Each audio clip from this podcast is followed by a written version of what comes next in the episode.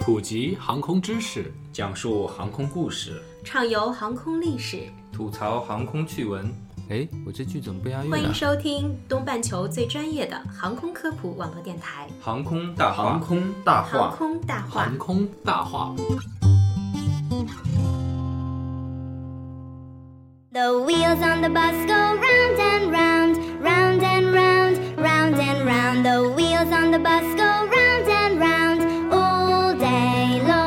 聊航空说大话，欢迎收听东半球最专业的航空科普网络电台《航空大话》。大家好，我是黑人，大家好，我是石头。今天给大家带来一篇干货满满的带宝宝坐飞机的攻略。哦，带宝宝坐飞机，怎么想到这么一个话题呢？黑人，呃，是这样的，在国庆期间呢，我带着宝宝去坐了一趟飞机，也做了很多的功课啊，嗯才发现我们作为一个航空科普的知识平台，嗯在带宝宝坐飞机这块还是没有做过类似的节目。嗯，我们做了整整一百期啊，居然漏了这么一个重要的知识点。是的，所以在这第一百期节目呢，就把呃和宝宝坐飞机相关的重要的内容全部都汇聚成了这样一期精华的节目，献给大家。快乐池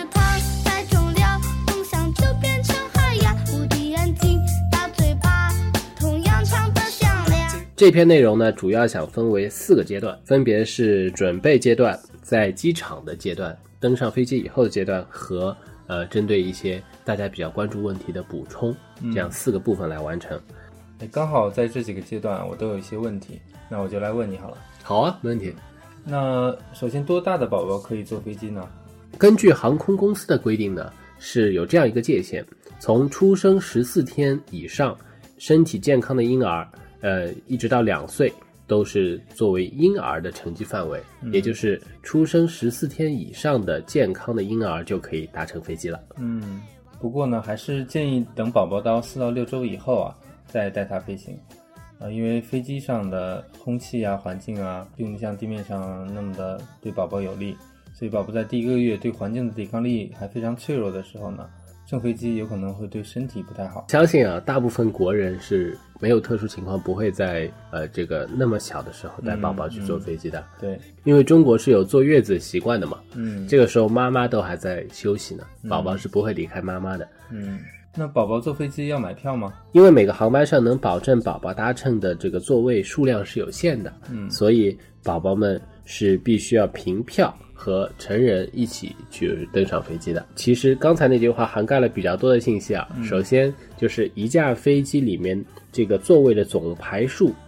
比如说有三十排座位，那么婴儿的数量是不能超过这个排数的上限的。嗯这就是我们说受到了航班座位的限制。第二点呢，就是说所有的宝宝在买飞机票的时候，必须和成人一起买票，一起出票，嗯宝宝是不能单独买票的。嗯，所以为了确保能顺利的带宝宝一起乘飞机呢，要提前一些去买票，以免这个机上的婴儿票已经售光了。没错，而且我有这个经验啊，就是你通过第三方平台是很难买到婴儿票的，啊直接去登录航空公司的官方网站然后自行去购买这个成人和宝宝的票。嗯，那成人买票我们都知道要出示呃身份证啊或者护照，那宝宝应应该还没有身份证，这个时候他们要携带户口本。是的，是的，呃，宝宝的身份证号是写在这个出生证明和户口本，只有这两个这两个证件上才有宝宝的身份证号，所以呢，在买票的时候，包括在领登机牌的时候，都需要带上宝宝的这个出生证明或者户口本。还有一点要注意的就是，呃，每一位成人最多只能带两名儿童嗯，啊、不过这个问题应该也不大哈，大部分中国人最多两胎。是。这个是民航部门有相关规定的，嗯也根据民航部门的相关规定啊，首先这个婴儿的范围给出的定义范围是十四天到两周岁，刚才也说过了，凡是这个年龄段呢，叫做婴儿，他买票的话是按照成人全价票的百分之十，嗯并且是不收呃机场建设费和燃油附加税的。嗯这个票价其实还是折扣挺大的一个票价。嗯呃，不过要注意的是，这个婴儿上到飞机上它是没有座位的。嗯你坐到飞机上以后啊，乘务组会给你一个婴儿的安全带，嗯这个安全带很有意思，它是比正常的一根单独的安全带多了一个环，这个环是让你扣在成人的安全带上的，啊，也就是成人的安全带上再拖了一个安全带，这个安全带把宝宝系在成人的身身上。嗯。如果大家坐飞机看到有小婴儿的话，可以观察一下。嗯。还有一种票价，我这边也一起说了，就是儿童票，超过两周岁到十二周岁这个范围被定义为儿童，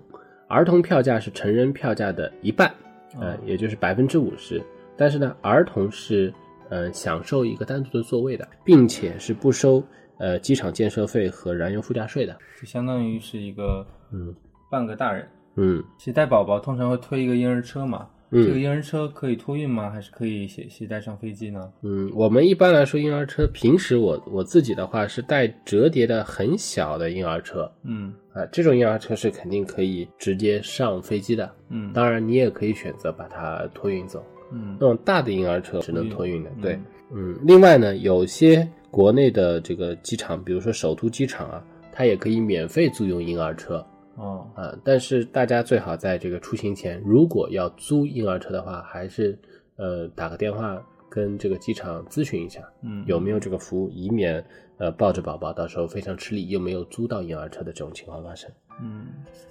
哎，那婴儿票有它对应的行李额吗？绝大部分的航空公司啊，都是有配可以免费带上飞机的这个行李配额。嗯嗯，根据不同的航空公司规定，可以携带十公斤到二十公斤。嗯国内的呃多数航空公司都是十公斤的这个限额。嗯我刚才说的这个限额是针对经济舱啊，嗯大家如果比较关心或者说是带的东西比较吃到这个限额的话，可以打个电话再跟航空公司确认一下。嗯说不定碰到二十公斤的航空公司啊，就可以多带一些行李。基本上每家航空公司呢都可以免费的托运一架折叠式的婴儿车，所以婴儿车的这个重量是不算在这个托运行李里面的。哦，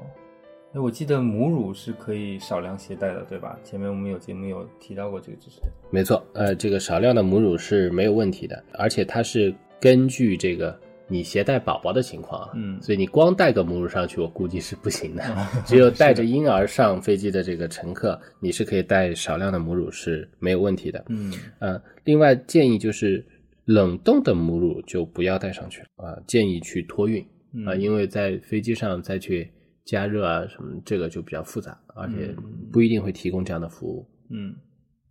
这样准备阶段的话，啊、基本上所有的功课刚刚黑人都介绍到了。是的，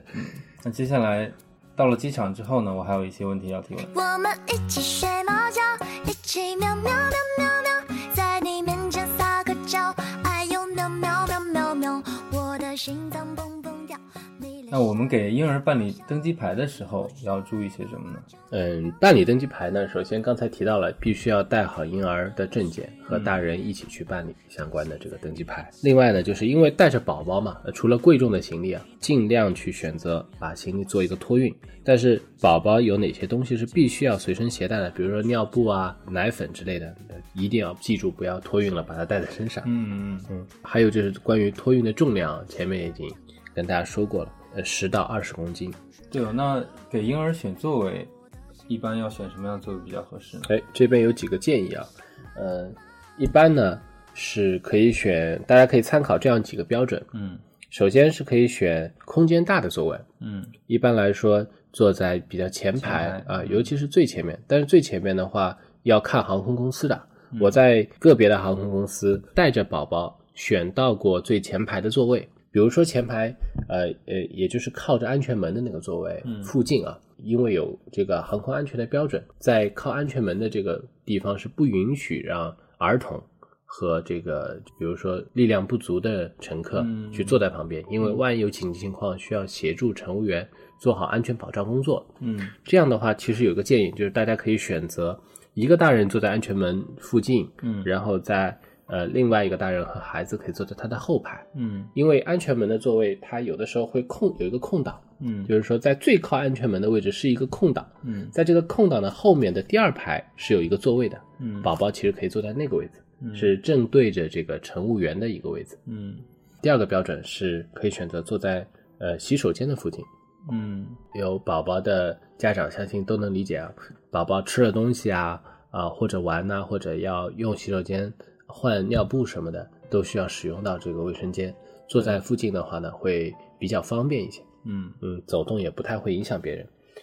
呃，第三个建议就是，如果碰到有宝宝晕机的情况，啊、可以就是尽量坐的离发动机，也就是飞机中间的这个部分相对远一些。啊这样子的话，整个飞机的震动和噪噪音都会小一些，嗯可以让宝宝感觉舒适一些。嗯，那办好登机牌之后，选好座位之后，在机场候机的时候应该注意些什么？啊，我认为啊，飞机的这个旅程其实和坐长途大巴或者说坐高铁一段长时间的在一个封闭环境的旅程没有太大的这个区别，在候机这个阶段，嗯嗯，大家可以做的无非就是，比如说提前给宝宝换好纸尿裤啊，然后提前准备好这个呃奶粉，冲好奶粉啊，嗯让宝宝可以在有需要的时候就可以喝到。不过冲奶粉的时候，大家一定要注意啊，就是说过安检以前，啊、这个冲好的奶粉是不允许携带过安检的，建议是带好奶粉和这个水壶，过了安检以后再把奶粉冲好，嗯，这样的话就可以呃不受到这个安检的影响。那接下来就准备登机了。哎，这里又有一个问题啊，嗯，带着婴儿呢是先登机好还是后登机好呢？这个问题其实还蛮有争议的，而且我们也很难给建议啊。啊我们说，呃，推荐大家先登机吧，然后这个小孩坐在飞机里没有耐心了，嗯。然后如果推荐大家后登机了的话呢，呃，等到登上飞机，家人发现哎没有地方放行李了，啊。这个各有各的这个不方便的地方。嗯但如果我们把注意力或者说关心的重点放在宝宝身上的话，嗯。其实我是推荐大家晚一点再登机的。嗯。呃，主要是因为飞机上的空气呃还是不是很好，嗯而且飞机上的这个空间也比较小。嗯小孩上了飞机以后，其实出出于他的考虑，嗯他是呃待一阵子以后，他就更希望早一点下飞机。嗯那呃，出于这些原因的话，我们还是推荐家长尽量在这个候机楼里让小孩嗯多活动一下，多放松一下，嗯也呼这个空气也好，相对好一些。嗯然后等到稍微晚一点再登机，最好在飞机上登上去以后，飞机就可以开了，嗯这样尽尽量减少小孩在飞机里的时间。其实可以这样啊，如果带了很多行李的话，那又有两个大人带着孩子，可以嗯一个大人先带着行李先上飞机，没错，把行李放好，然后另外一个大人带着孩子最后再登机。是的，是的。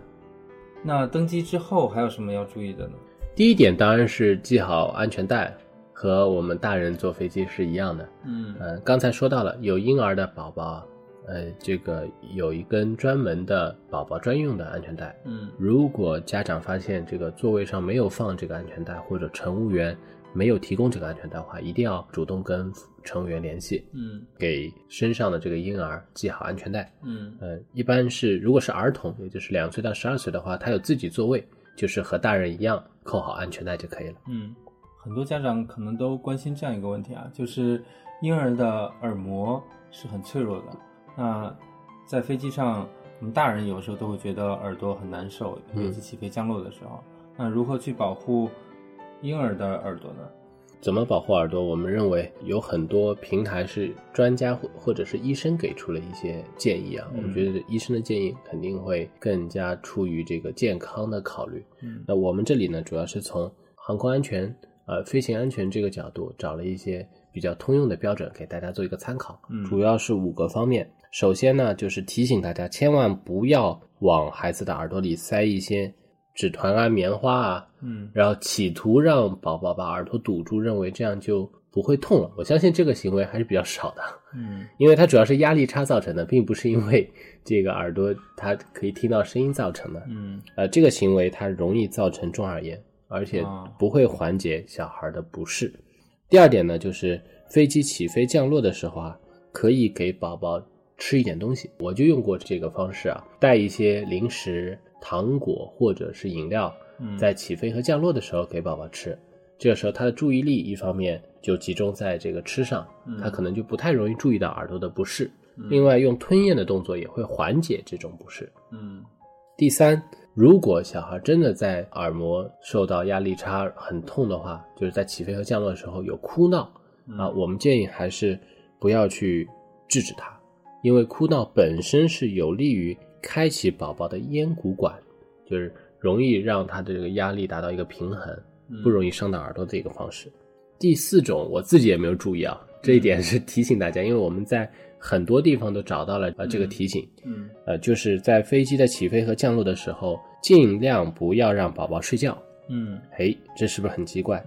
呃，一般来说，宝宝睡觉可能会比较安静啊，大人也会比较安心。对，一般我们起飞和降落的时候，觉得这个宝宝睡觉的话，他就不会容易觉得不舒服嘛。嗯但是很多我们找到资料都显示啊，睡眠的时候耳膜发生气压伤的可能性会大幅的增加哦啊，有可能小孩就不敏感，他没有这个感觉，容易造成耳膜的损伤。嗯那这一点呢，也给大家一个提醒。第五点就是，如果宝宝患感冒的话，应该推迟这个行程。我自己的感觉就是，哪怕是大人在感冒的时候坐飞机啊，在起飞降落的时候会觉得耳膜特别痛。嗯呃，对小孩来说，那更是这样。在感冒的时候，比较容易导致咽鼓管的堵塞。那么在飞机起降的时候，因为气压的变化，耳内外的这个鼻窦内外的气压是更容易失衡，很容易导致鼓膜和鼻窦的气压伤的，嗯，就是会伤害耳膜和鼻窦。所以小孩感冒的话，最好就不要坐飞机。嗯。那在飞机起飞之后，还有什么要注意的呢？嗯，这边还有两个小常识啊、嗯 t i p s 给大家补充一下。首先，就有的家长可能会发现，到了飞机上，自己的这个热水壶里又没有带热水，嗯怎么给小孩冲奶？因为，呃，飞机上的这个平时乘务员给大家喝的开水，给小孩冲奶就怕不卫生。嗯就婴儿毕竟对细菌啊比较敏感，这边提供一个方法，就是拿矿泉水，嗯然后用飞机上的开水从外部给它加热啊，外部加热到六十度左右就可以给小孩冲奶了。嗯这样子的话，还是能够保证这个水的干净的。第二点呢，就是如果是冬天啊，孩子穿了很厚的衣服，或者说是夏天，呃，穿的非常少，那么因为飞机里面有空调，它的温度一般是恒定在二十六度左右，二十三到二十六度，所以要及时的注意宝宝衣物的添加和增减啊，嗯和减少。比如夏天的话，它飞机空调很凉，就盖个毯子；嗯冬天来到飞机里面，一定要把外套脱掉。嗯这样子的话，可以避免小孩因为温差导致的感冒。嗯，作为这个在登飞机上，我觉得这两点还是要注意的。嗯。那还有什么要补充的呢？那最后还想说一下，就是呃，我们选什么样的这个航班比较好？嗯就也就是回到初始，咱们要定个出游计划的时候，嗯我们有做航班的选择的时候，嗯我们怎么来选择？啊、我们这边建议的话，就是最好选直达的这个航班，嗯而不要选当中转乘的航班，因为刚才也前面一直在说，整个一段在飞机上的这个时间，其实对孩子来说是一个需要忍耐和克服的过程，嗯。所以我们应该在制定这个攻略的时候，尽量减少这段旅程的时间，嗯。选择直达的航班就可以让这段时间短一些，嗯让小孩的这个不适感可以减少一些。嗯另外呢，非常建议就是大家在选择航空公司的时候啊，去查一下，比如说这个航空公司能为小孩提供一些什么样的服务，嗯啊、包括小孩托运多少重的行李嗯啊、包括这个有没有儿童餐啊之类的这些东西呢，特色服务如果大家有好评的话，呃嗯，可以有一个准备。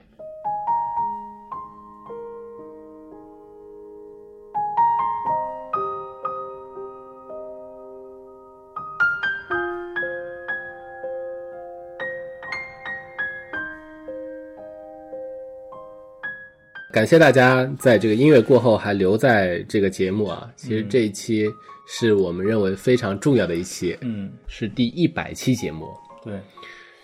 呃，虽然小六不在，嗯那在这里我就跟石头聊一聊我们这一百期做下来的一些感想和体会吧。嗯，其实我们刚开始做这个节目的时候啊，我有无数次的，就是在脑子里就幻想，我们如果有一天能够做到一百期，嗯会是一个什么样子嗯啊？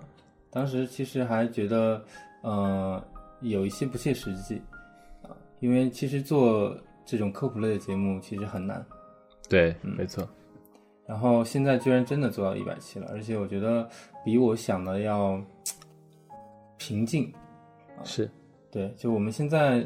其实做每一期节目，没有考虑很多的，就是一些我懂你意思，应该是不像原来那样很仓促。有的时候很仓促，有的时候很用力，但是又觉对得很严肃过头了。感觉是什么呢？就是原来的最早期是为了一个目标，就感觉我们这一期啊要特别想做好，对对对，然后特别想打造精品。对但是现在呢，就是我的感觉是，就是石头说的这种平静，对就是我们只想很负责任的为大家说一期航空对，知识。原来就会想做到一百期，如果有一天做到一百期，是不是要搞一个特别节目？那我想了好久，其实对，但是现在其实就是很平淡的一期一期，就刚好做到一百期了。对那我们第一期节目其实是在二零一四年的十一月底录的，对在对十二月十一号号正式播出的的。对，一转眼也有四年了。二零一四年的十二月十一号，其实在呃这个自媒体平台上节目还比较少，嗯，对，当时真的没有听到很多就是类似这种自己能把自己的这个知识和想法能够在呃像现在这样那么多的自媒体、那么多的平台、那么多声音。嗯，那时候我们只想说，就是咱们是搞航空的嘛，对，咱们把自己读到的这个我们能够更看得深一点的地方跟大家分享一下。嗯然后当时还看到很多别的平台也在做，但是慢慢的他们可能都停更了。嗯，只有我们还在默默的坚持。对，实际上坚持下来也是非常不容易的。我们有很多时间，大家会看到啊，就是我们原来是周更的，到两周更，对，然后到月更，然后始终就是我们几个。大家听到的主播其实就是呃，从前期准备到小编到发布到主播，到剪辑啊，到到对宣传推广、拉赞助啊，就是各种各样的工作都是我们这几个人在呃做。对到这个抛头露脸和后台码字，对对对，全部搜图啊，所有的事都是我们这现在就是三个主播加上一位专家，嗯。啊，专家主要就是顾总来给我们多的指导，对。还有就是两个重要平台的支持，嗯。呃，所以每当真的碰到困难，觉得呃可能能不能坚持的时候啊，嗯。我们特别感谢，在这里我就特别感谢听众朋友们，就是呃我也说一下分工啊，嗯。石头呢一直是负责微信平台和荔枝嗯。平台的推这个发布，嗯，呃，以前还负责呃这个新浪微博的，对，新浪微博现在已经没了。对。然后我这边主要就是负责网易云音乐嗯。这个平台的这个发布，嗯。呃，小六这边就是负责喜马拉雅的不定期发布，嗯。然后，呃，我们就我刚刚想说的是，很感谢大家，因为每当自己觉得就是有困难的时候，嗯。或者觉得很难坚持的时候，我们登一下我们一直在运维的这个平台，嗯发现，哎，又有几十个人来关注了，嗯又有人在下面评论留言了，嗯又有人来给我们点赞加油了。嗯，那个时候啊，就觉得很暖，然后觉得做这件事情很有意义，对啊、就又把我们推的一季又一季，一期又一期啊，继续往前走。嗯呃，当然也很感谢就是石头小六还有顾总，就是我们自己团队，嗯呃，我们大家关系能相处很好，能够一直这个团队能够保持下去，也是一直能继继续下去的一个非常重要的原因。其实近一两年来啊，我感觉，我个人感觉就是我们在录节目更多的是一种放松，而不是一种要完成一个事情的一个压力。是啊，然后我还特别想说一下，就是，嗯，很感谢顾总。其实顾总是一个真的航空业内的，呃，很持之以恒、深耕这个行业的专家。呃，大家听他节目可以发现，就他很多内容都是很有自己独到见解的。然后也有很多的记者想要去采访他，但他选择在我们这个平台跟我们合作，风雨无阻。嗯只要是需要的时候，他只要在上海，在国内，嗯他都会很配合，包括有的时候一个电话也可以。嗯他甚至说过，我可以开车到近一点地方来录节目，嗯那我们就尽量选择呃开得远一点，到顾总那边去一起来录一期节目。呃，非常非常感谢他始终从第一季开始一直以来的支持，还有他宝贵的这个知识的输出。对，感谢顾总。嗯，呃，在这里也感谢一下中国航空无线电电子研究所和航发商发你们的支持，给我们提供了大量的粉丝平台、呃宣传。对我们也是从幺五所走出来的团队，对，呃，一部分走出来了，一部分还在里面，呃，但是这个都是非常有，因为就把自己最宝贵的一段工作时光，嗯呃，保留在六幺五所的嗯。一批人，我们认为就是说能够有今天的第一排期节目，嗯，是从第一期大家都在所里的四个主持人开始，对，这是起点嗯。啊、始终不论离家多远，不论走到哪里去了，都不忘这个起点在这边。对所以非常感谢。然后石头，你印象最深的是我们关于节目有关的，印象最深的是什么？印象最深的突然发问啊，啊好突然 没有准备。嗯，就我刚还在想，其实我们从第一季最开始的时候，当时是周更啊，嗯现在想想真的挺不容易的，因为我们当时是有四个人的团队嘛，是，然后来分工来做这个节目，来收集素材，来编辑，然后来录制，来后期的剪辑到各个平台的发布。其实，因为这是我们的兼职的事情，嗯我们其实，在主业上本身也是很忙碌的，然后一开始能坚持了一整年多的周更吧，其实还是挺不容易的。嗯，当时我印象比较深的可能就是，呃，是前几期啊，就是我们刚开始的时候，啊，突然有一个呃一个事件，一个紧急事件，是是什么事件来着？是一个呃空马航空难，类似呃于空难的类似于空难的一个事情对啊我们还做两期嘛记不清了。对，然后嗯我们当时就是，呃，反应很快，当天就就紧急对做了一紧期急录了一期节目然后紧急发了。而且当时我们还说这个不占用我们的周更的节目，对对当，时真的还是蛮有激情的。但是我们到后来呢，到现在是有一个心态的转变，因为最开始的时候肯定都是很有激情去做一个事情，那到后来会觉得，嗯、也不光是激情的，就是耗尽，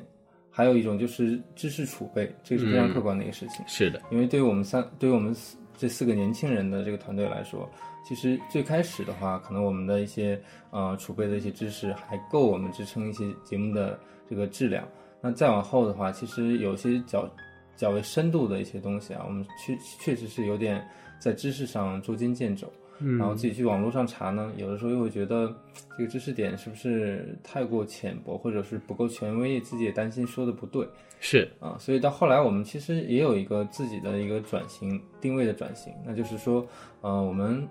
很专业的知识我们就找专家找顾总对，深度的东西叫别人来做，那我们就是做一些科普的东西，就我们力所能及的，然后给大家一些非常准确的，然后非常有用的一些这些知识点的普及。那这样一方面也是缓解了我们自己本身的这个整理素材的一个压力，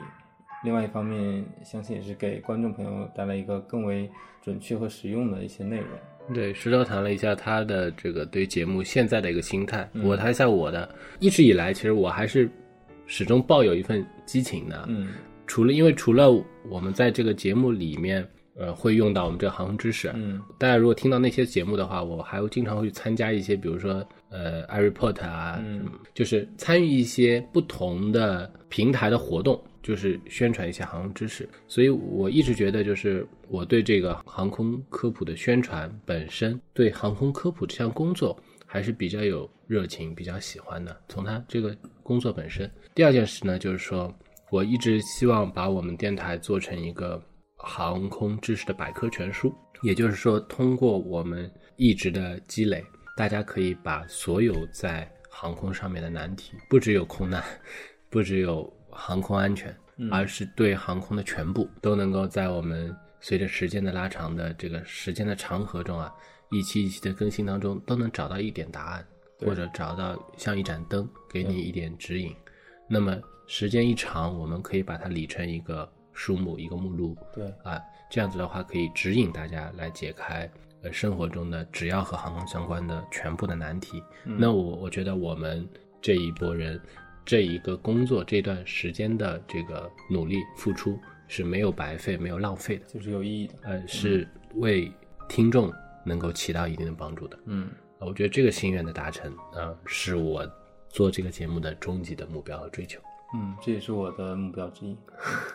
所以我们能走在一起，这个做那么长时间的节目。嗯其实石头有有过一个阶段是比较压力非常大，因为那个时候你在创业，对，然后你基本上天天都加班，这个是的。而且那时候我们是每周要更一期节目，好像是。然后当时好像最开始的时候是我承担的这个后期剪辑会多一些，对对对现在是黑人会多一些，嗯，所以也会存在这种分工上的一些转变。对，因为当时我们就觉得，就是说，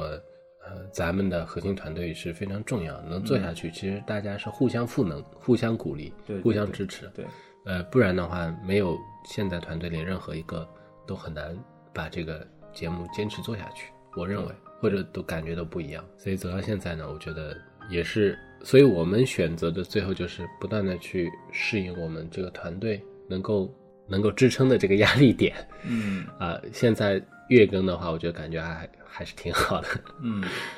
而且其实刚刚黑人也讲到了，其实我们未来的一个定位吧，可能有什么共同的一个期许，就是把这个节目做成一个航空的百科全书。嗯，啊，我觉得这个目标听起来可能也比较远大，但我们一步一步、一期期的来做，现在已经做了一百期。其实回头看看这一百期的目录啊，也是觉得还是挺丰富的。挺丰富的。是就是其实大部分的知识点我们都有少少的涉及。对，后面的话可能会越攒越多。像现在举例这个百科全书，我们是一百期啊，嗯还没到百科，但是对于这个整体的一个目标，肯定是会越来越接近。对对，我反而就觉得，如果做一些时事的评论类的东西啊，嗯它不一定能够沉淀下来，因为很多时候它这个时事报道的准确性，它本身今天是一个报道的风格，到第二天它可能信息又转向了。嗯。那我们一直跟在后面，有可能一直达不到一个一个真正的真相，比如说事件的真相、或者一个问题的源头，嗯。反而是就像呃，就像我们今天做的这个这种指南类的东西，嗯。呃，又实用又通用化，而且慢慢的涉猎不同的范围，嗯。我觉得这些东西倒是可以不断的去精进跟进，像打补丁一样，我们可以不断升级嘛，嗯，其实挺好的。呃，一方面啊，我们在最后也希望大家能够一如既往的支持我们的节目，给我们多提一些建议。嗯如果大家就是听众里面有在航空领域有独到见解的朋友们，也可以欢迎来我们这儿一起坐坐或者对啊，一起录一期交流一下。对，